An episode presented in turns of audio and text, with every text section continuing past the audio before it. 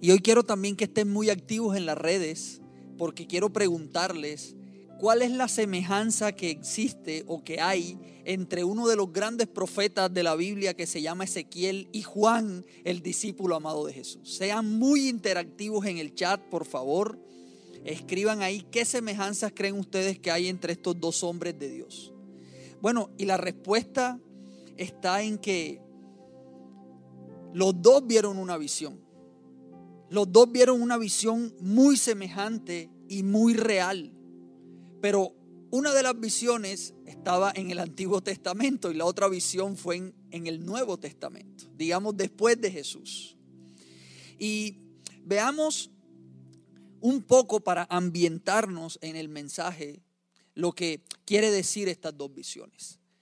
Los babilonios, el rey Nabucodonosor llegó a la tribu de Judá, o mejor dicho, conquistó Jerusalén en dos oportunidades. Y en la primera oportunidad llevó cautivo a muchos y entre ellos a un rey, al rey de Judá en ese momento que se llamaba Joaquín.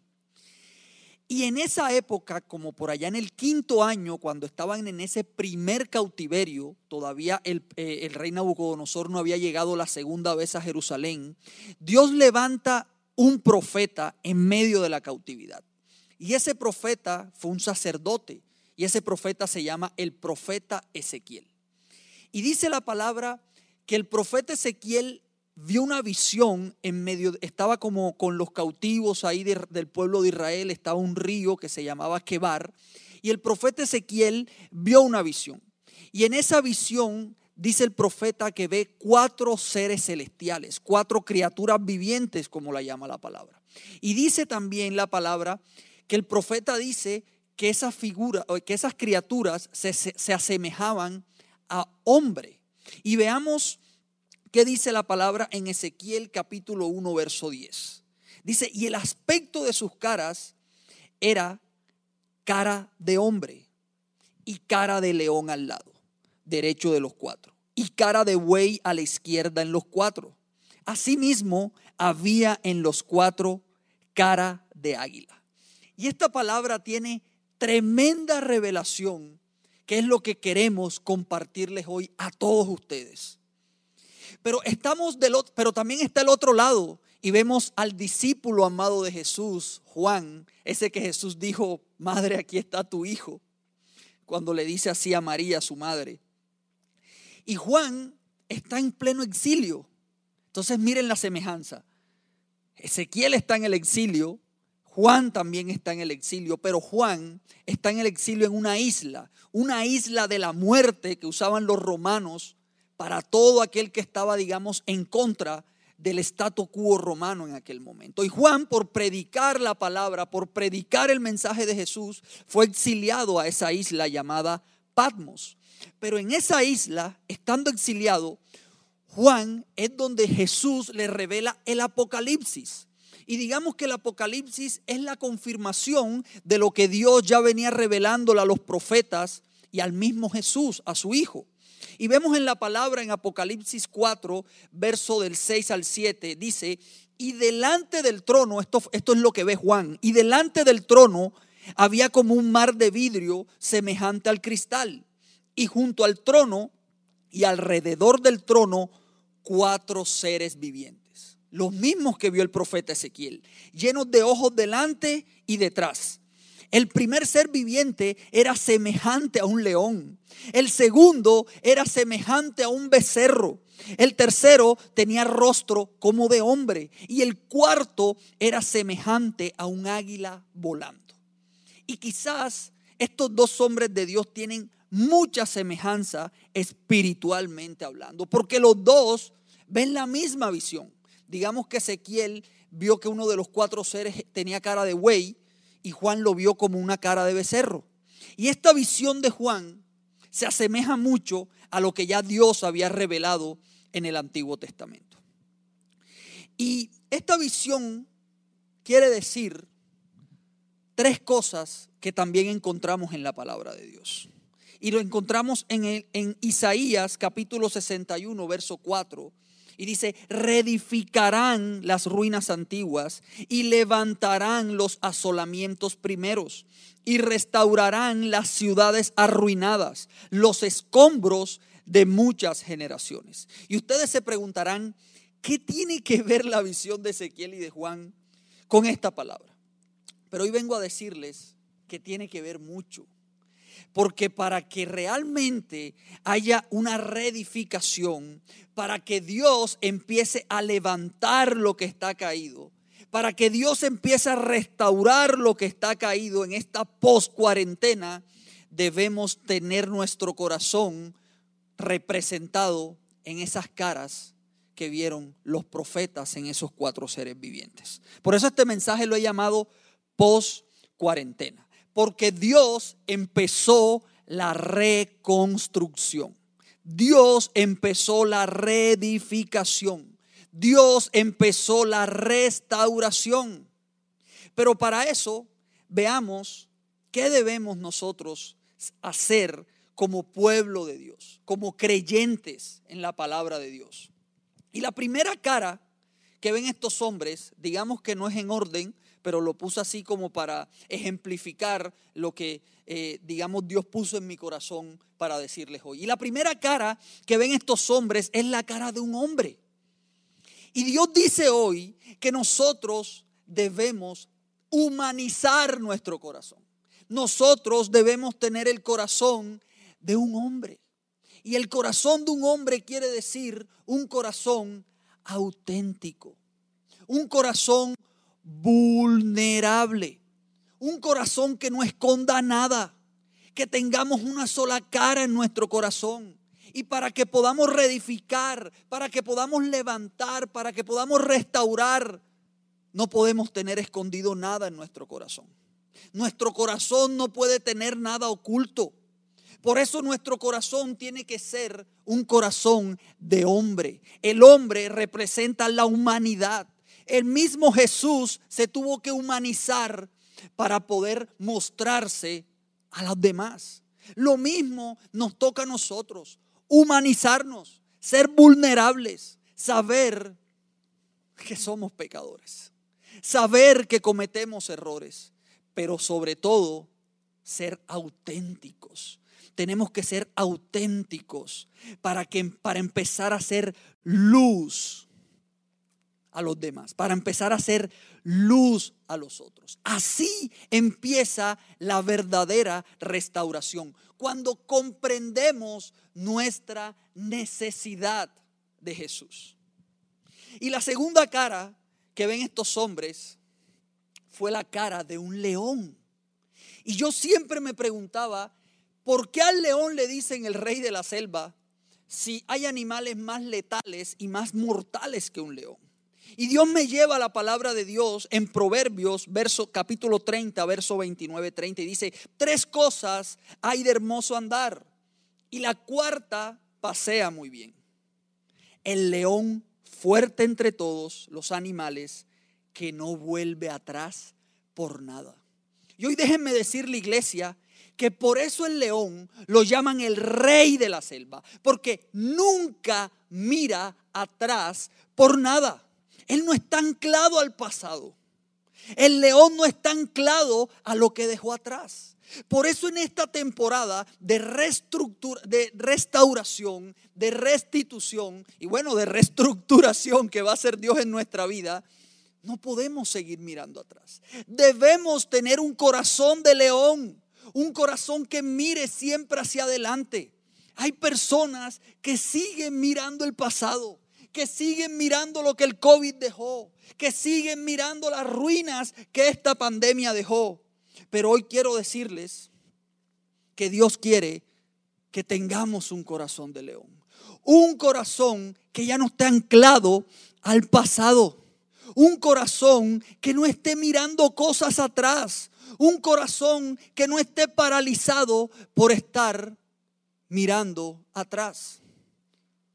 Y hay muchas personas que están paralizadas en esta post-cuarentena. Y quedaron paralizadas porque siguen mirando atrás. Quedaron paralizadas porque es como la esposa de Lot, que le dijeron no mires atrás, pero ella tenía tesoros en Sodoma y miró atrás. Extrañaba eso y se convirtió en una estatua de sal.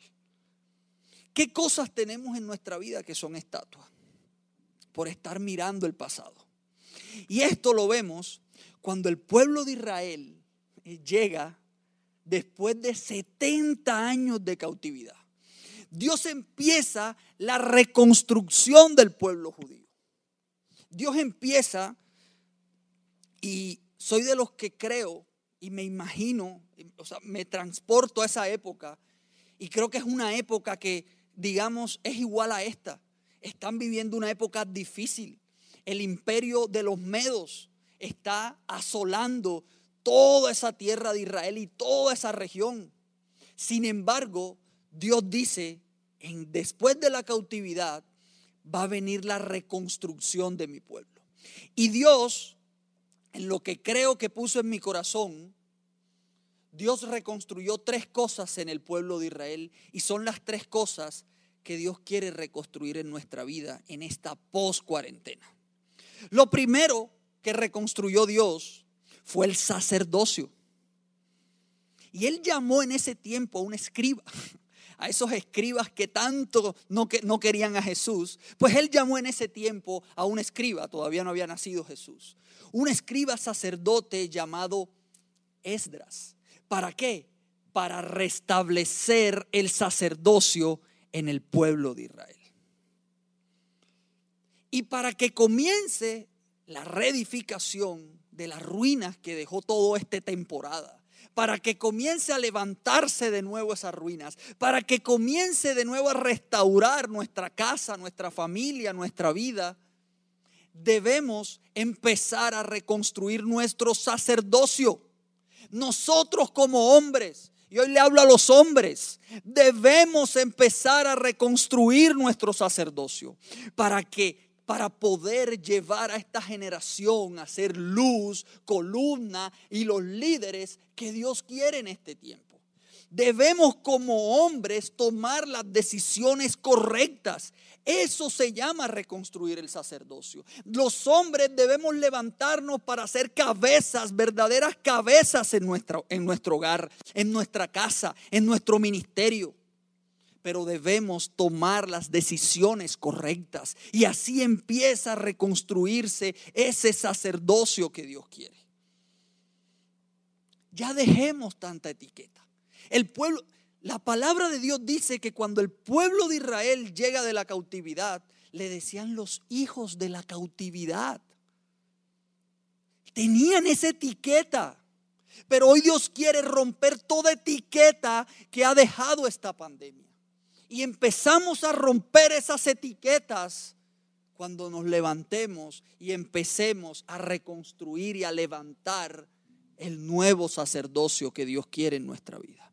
La palabra de Dios dice en Esdras, capítulo 3, verso 2. Entonces se levantaron Jesúa, hijo de Josadac y sus hermanos, los sacerdotes, y Zorobabel, hijo de Salatiel y sus hermanos, y edificaron el altar del Dios de Israel para ofrecer sobre el holocaustos, como está escrito en la ley de Moisés, varón de Dios. Y hoy tal vez muchos altares estén arruinados, pero hoy Dios los va a reedificar, hoy Dios los va a levantar Hoy Dios los va a restaurar en el nombre de Jesús. Debemos empezar a restaurar altares, altares que están en ruina por todo lo que ha pasado este año. Pero hoy Dios quiere empezar la reconstrucción de nuestra vida en el nombre de Jesús. Lo otro que reedificó, que levantó y que reconstruyó, que reconstruyó Dios al pueblo de Israel fueron sus murallas. Y para eso Dios llamó a un hombre para dirigir esta tarea. Y ese hombre se llama Nemías. Y la palabra de Dios dice en Nemías capítulo 1, verso 4, el remanente, los que quedaron de la cautividad allí en la provincia, están en gran mal y afrenta y el muro de Jerusalén derribado y sus puertas quemadas a fuego. Las murallas estaban en ruina todo lo que habían dejado los de Babilonia estaba en ruina. Y tal vez con esta pandemia, con este virus, dejó muchas murallas en ruinas. Pero Dios va a levantar en este tiempo Nehemías para reconstruir esas murallas. Pero ¿qué tenemos que hacer? Tener el corazón de un león, ser valientes, no mirar atrás, porque van a venir esos Zambalat, esos Tobías, esos Gesem, a desanimarnos, a decir, pero mira la crisis que hay, pero mira todo esto que dejó la pandemia, esto está en ruinas, ¿qué podemos hacer? Tenemos que tener la actitud de Nehemías. Y la actitud de Nehemías está en Nehemías capítulo 2, verso 20, cuando dijo, y en respuesta les dije, el Dios de los cielos, Él nos prosperará y nosotros sus siervos nos levantaremos y edificaremos porque vosotros no tenéis parte, ni derecho, ni memoria en Jerusalén. Entonces cuando vengan esos enemigos de la post-cuarentena, cuando venga el desánimo, cuando vengan las voces a decirte no vas a salir de esta crisis, no vas a salir de este desierto, tú le vas a decir como dijo Nehemías, nuestro Dios nos prosperará en esta post-cuarentena nuestro Dios nos prosperará en estos escombros.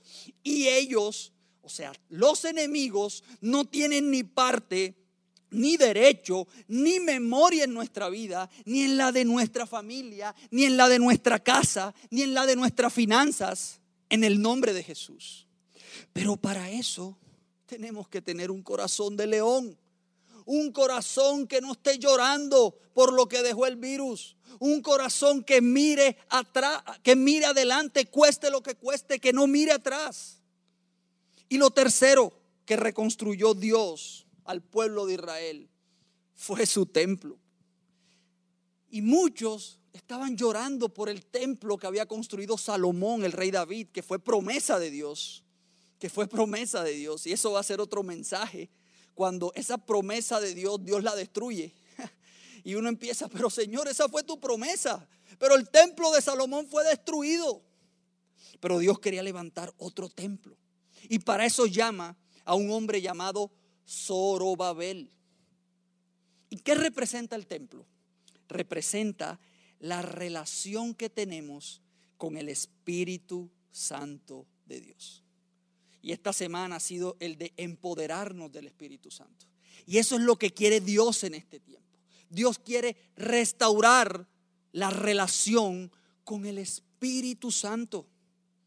Y vean lo que dice la palabra en Ageos 2, verso del 4 al 9, lo leemos súper rápido. Pues ahora, Zorobabel, esfuérzate, dice Jehová. Esfuérzate también, Josué, hijo de Josadac, sumo sacerdote, y cobrad ánimo, pueblo todo de la tierra, dice Jehová, y trabajad porque yo estoy con vosotros, dice Jehová de los ejércitos, según el pacto que hice con vosotros cuando salisteis de Egipto. Así mi espíritu estará en medio de vosotros no temáis, porque así dice Jehová de los ejércitos. De aquí a poco yo haré temblar los cielos y la tierra, el mar y la tierra seca, y haré temblar a todas las naciones, y vendrá el deseado de todas las naciones, y llenaré de gloria esta casa, ha dicho Jehová de los ejércitos. Mía es la plata y mío es el oro, dice Jehová de los ejércitos. La gloria postrera de esta casa será mayor que la primera, ha dicho Jehová de los ejércitos. Y daré paz en este lugar, dice Jehová de los ejércitos. Nos está diciendo la palabra, reafirmando, y dice el Señor que nos va a levantar. Y dice el Señor que la gloria postrera, la gloria aún la primera antes de esta pandemia va a ser mayor que la primera. Y yo lo declaro para esta casa. Y yo lo declaro para tu familia. Y lo declaro para tu vida. La gloria postrera será mayor que la primera. Pero ya no miremos atrás. Tengamos ese corazón de león. Vamos hacia adelante porque Dios está con nosotros. Y esas son las tres cosas que Dios quería reconstruir para el pueblo de Israel. Y esas son las tres cosas que Dios quiere reedificar, levantar y restaurar en nuestra vida. Y la tercera cara que vieron estos hombres fue la cara de un buey. Bueno, Ezequiel vio la cara de un buey. Juan vio la cara de un becerro. Y yo me preguntaba, ¿qué tienen los becerros? ¿O qué tienen los bueyes. Y algo que tienen los becerros, que son, digamos, los terneritos de dos a tres años, es que tienen una piel fuerte, tienen una carne dura, un pelaje fuerte, y por eso ellos pueden aguantar el frío. ¿Y qué tienen los bueyes? Bueno, tienen la característica más importante de un toro, la fuerza. Por eso el buey lo cogen para arar, para hacer trabajos pesados. ¿Y qué quiere decir esto? Que Dios en este tiempo quiere que cobremos fuerza. Dios en este tiempo quiere que tengamos ese corazón de buey y de becerro, ese corazón lleno de fuerza para resistir, para perseverar, porque nuestra fuerza viene del Señor. Y quizás esta poscuarentena vienen días de reconstrucción, pero los días de reconstrucción ameritan esfuerzo, ameritan resistencia. Tal vez en la reconstrucción van a haber días duros, claro. Cuando Edras estaba reconstruyendo el sacerdocio, otra vez el pueblo pecó. Otra vez Edra se desanimó. Llegó y dijo, Señor, no puedo más. Señor, perdónanos otra vez. Después de 70 años volvimos a hacer lo mismo, Señor. Lo mismo por el cual tú nos mandaste a Babilonia. Lo volvimos a hacer y hubo desánimo. Para Nehemías también el pueblo se desanimó. ¿Por qué? Porque los enemigos querían que no se construyeran esas murallas. Porque eso trae la reconstrucción. El templo quedó muchos años sin reconstruirse porque se desanimó el pueblo. Pero eso no es lo que quiere Dios en este tiempo. Dios quiere que resistamos, porque los días se van a alargar. Porque van a haber días en esta poscuarentena que va a decir, Señor, tú me prometiste que me ibas a reconstruir, pero ¿dónde está esa reconstrucción? No la veo. Pues hoy Dios te dice que Él quiere que tengas un corazón de buey, un corazón lleno de fuerza, un corazón como un becerro, que aguante, que resista los días de frío. Pero toda esa fuerza no viene de nosotros. Esa fuerza viene de Dios. Y la Biblia dice en Efesios, versos, capítulo 6, verso 10, y les confieso que es de la palabra que más oro en mis tiempos de oración. Dice, por lo demás, hermanos míos, fortaleceos en el Señor y en el poder de su fuerza. Tenemos que fortalecernos en el poder de la fuerza de Dios. Hoy Dios dice, fortalezcanse, porque viene el tiempo de la reconstrucción. Esfuércense, porque viene el tiempo de la reedificación. Sean valientes, porque viene el tiempo de la restauración. Y eso amerita trabajo. Por eso Ageo, el profeta, le profetizaba al pueblo y le decían, cobrad ánimo, trabajen, no se preocupen por el dinero, por la plata, mío es el oro, mío es la plata. Esfuércense, dice el Señor, para ver la reconstrucción completa. Y la cuarta y última cara es una de las que más me gusta, porque ellos ven la cara de un águila en estos cuatro seres vivientes. Y Juan la vio Juan en el Apocalipsis la vio como si el águila estuviera volando. Y la característica que más conocemos de las águilas, y es la que en muchas prédicas hemos escuchado, y es que tenemos que ser como el águila, porque el águila en medio de la tormenta se va al pico más alto y espera que pasen los vientos. El águila vuela por encima de la tormenta. Pero el Señor quiere que no nos detengamos solo en esa característica. El águila tiene una característica muy, muy impresionante. A mí me impresionó muchísimo. Y es de la característica que Dios quiere hablarles hoy o hablarnos hoy. Y es la característica de esta águila la que necesitamos en este tiempo de poscuarentena. Este tiempo de la reconstrucción, las águilas se adaptan al medio. Voy a repetir eso. Las águilas no solamente vuelan por encima de la tormenta, las águilas se adaptan al medio. O sea que las águilas pueden cazar en las planicies, las águilas pueden cazar en el mar, las águilas pueden cazar en el denso bosque. Cuando otros animales se les dificulta o a otras aves se les dificulta cazar en el denso, en el denso bosque, las águilas cazan fácil. ¿Y qué quiere decir esto?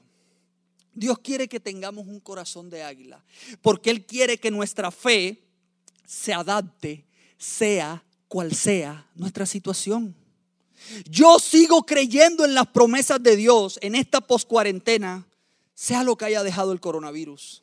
Sea que me quedé sin trabajo por el coronavirus, sea que estoy en crisis económica por el coronavirus, sea que eh, un espíritu de enfermedad entró por el coronavirus. Yo adapto mi fe a cada situación y yo sigo creyendo en las promesas de Dios. No importa el desierto, no importa la tormenta, yo adapto mi fe. Yo no voy a creer más o creer menos porque esté en el desierto. Yo adapto mi fe porque sigo creyendo en las promesas de Dios en esta post cuarentena. Y para terminar, les dejo esta palabra. La guinda del pastel. Tim. Ezequiel capítulo 1, verso 12. Miren lo poderoso que es la palabra de Dios. Dice la palabra que estos seres vivientes, cada uno caminaba derecho hacia adelante, hacia donde el Espíritu les movía, que anduviesen. Ellos andaban. Y cuando andaban, no se volvían. Voy a repetirlo otra vez. Estos seres vivientes, cada uno caminaba derecho hacia adelante. Hacia donde el Espíritu les movía que anduviesen, andaban. Y cuando andaban, no se volvían. ¿Y cuál es la conclusión? Andemos. Andemos porque quien nos guía es el Espíritu Santo. Y no nos devolvemos porque somos auténticos. No nos devolvemos porque no miramos atrás.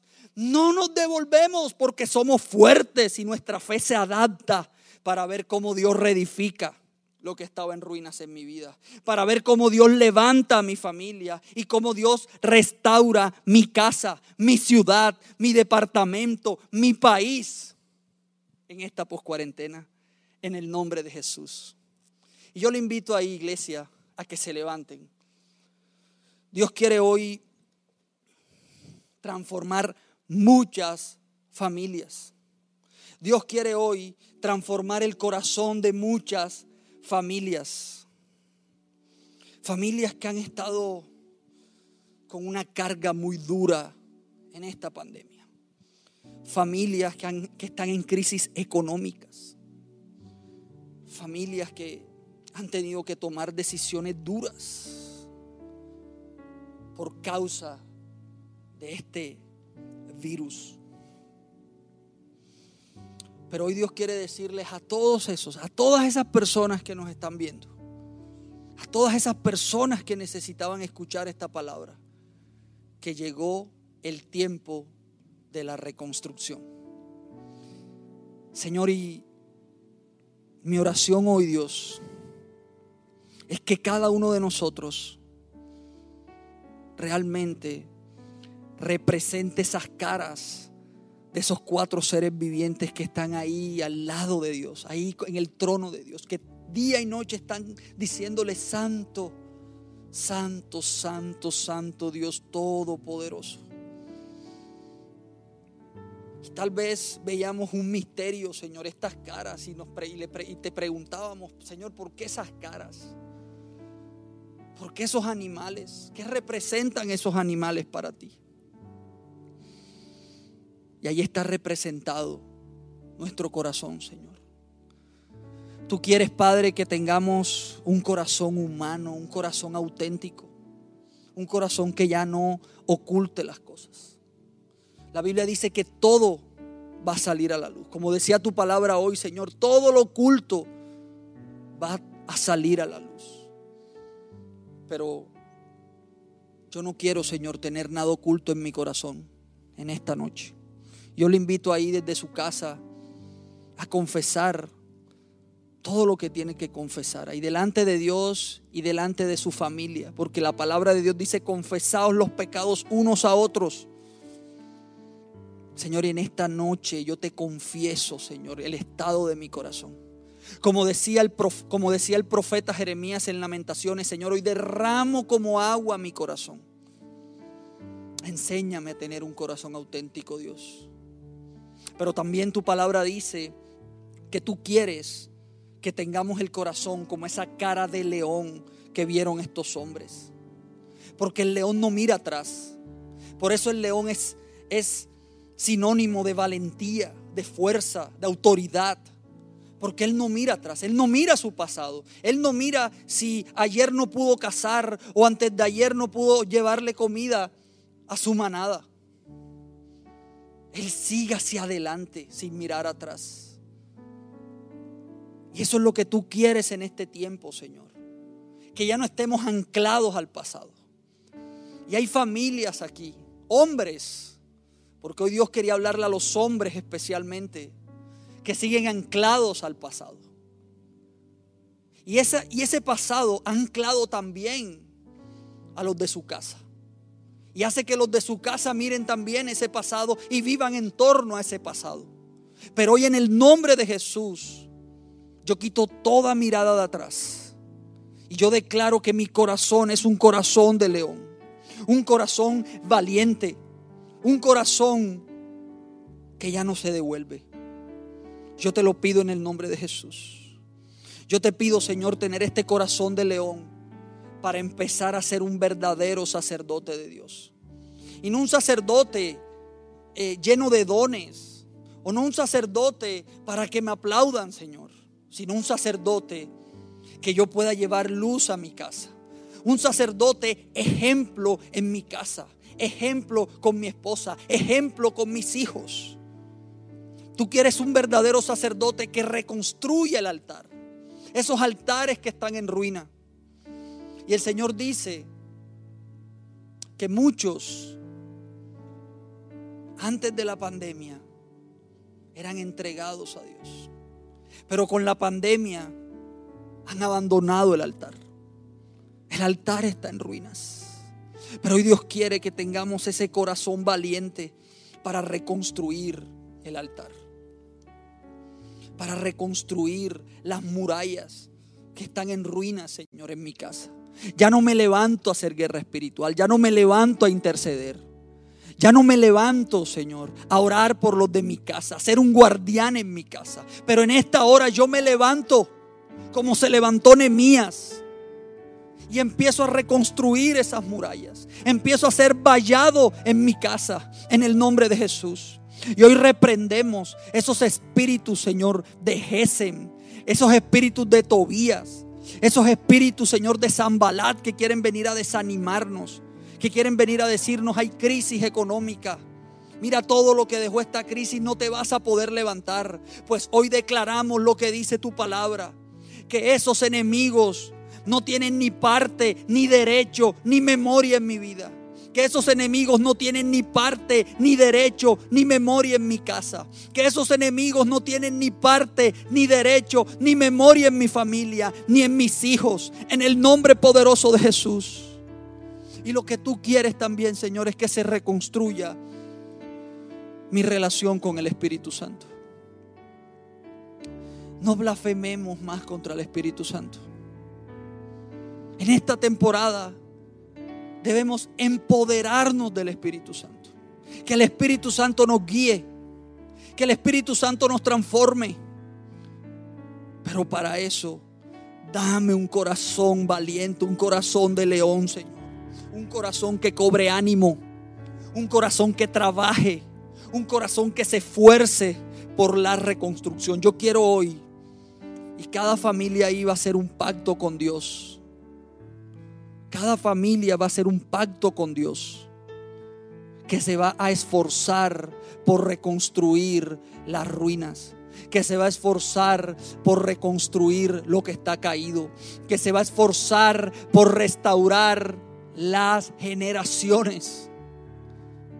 Y papá y mamá que me están viendo, que nos están viendo en esta noche, yo quiero que miren a sus hijos, porque a medida que ustedes vayan restaurando su casa, esa generación que viene atrás también se va restaurando automáticamente, porque eso es lo que hace Dios. Ellos hacen lo que, lo que ustedes hacen. Así que seamos valientes. Pero también en esta noche, Señor, queremos tener un corazón de buey, como lo vio Juan y Ezequiel. Un corazón de becerro, un corazón fuerte, Un corazón que tenga piel fuerte, que resista este tiempo, Señor. Que resista la dureza de estos tiempos. Un, corazón, Señor, que persevere. Porque mis fuerzas provienen de ti. Yo renuevo mis fuerzas. Yo renuevo mis fuerzas en el Señor. Por eso Pablo le decía a los, a los éfesos, fortalezcanse en el Señor y en el poder de su fuerza. Ya basta de escuchar las voces negativas. Es hora de fortalecernos en el Señor. Y hoy nos fortalecemos y hoy cobramos fuerzas. Y tal vez en la reconstrucción vayan a haber días de desánimo. Vayan a haber días de frustración, de rabia. Pero recuerden Efesios 6:10. Fortaleceos en el Señor y en el poder de su fuerza. Y yo no me voy a fortalecer con mi esposa o con mis hijas primeramente. Yo voy a mi lugar secreto y allí me fortalezco para después fortalecer a los míos. Eso es lo que quiere Dios en esta temporada. Y Señor, y enséñame a tener un corazón de águila. No solamente ese que vuele alto por encima de la tormenta, sino enséñame a tener un corazón que se adapte a cada medio como hacen los águilas. Las águilas se adaptan a los medios. Yo también quiero tener un corazón que se adapte a esta poscuarentena. Si ya, ya pudimos adaptarnos en plena pandemia, en pleno confinamiento, ¿cuánto más tú nos vas a dar la fuerza, Señor? La actitud del águila para adaptarnos a esta poscuarentena. Enséñanos Ayúdame a adaptarme, a que mi fe se adapte. Y no es que me resigne o que quede ahí postrado. Es que mi fe va creyendo, no importa las circunstancias. Mi fe va creyendo, no importa la situación. Por eso yo creo lo que dice tu palabra, que estos seres vivientes se movían de acuerdo al Espíritu los movía y ellos andaban y no miraban atrás, no se devolvían. Y yo soy de los que me guía el Espíritu Santo para ver lo nuevo y para no devolverme en el nombre de Jesús.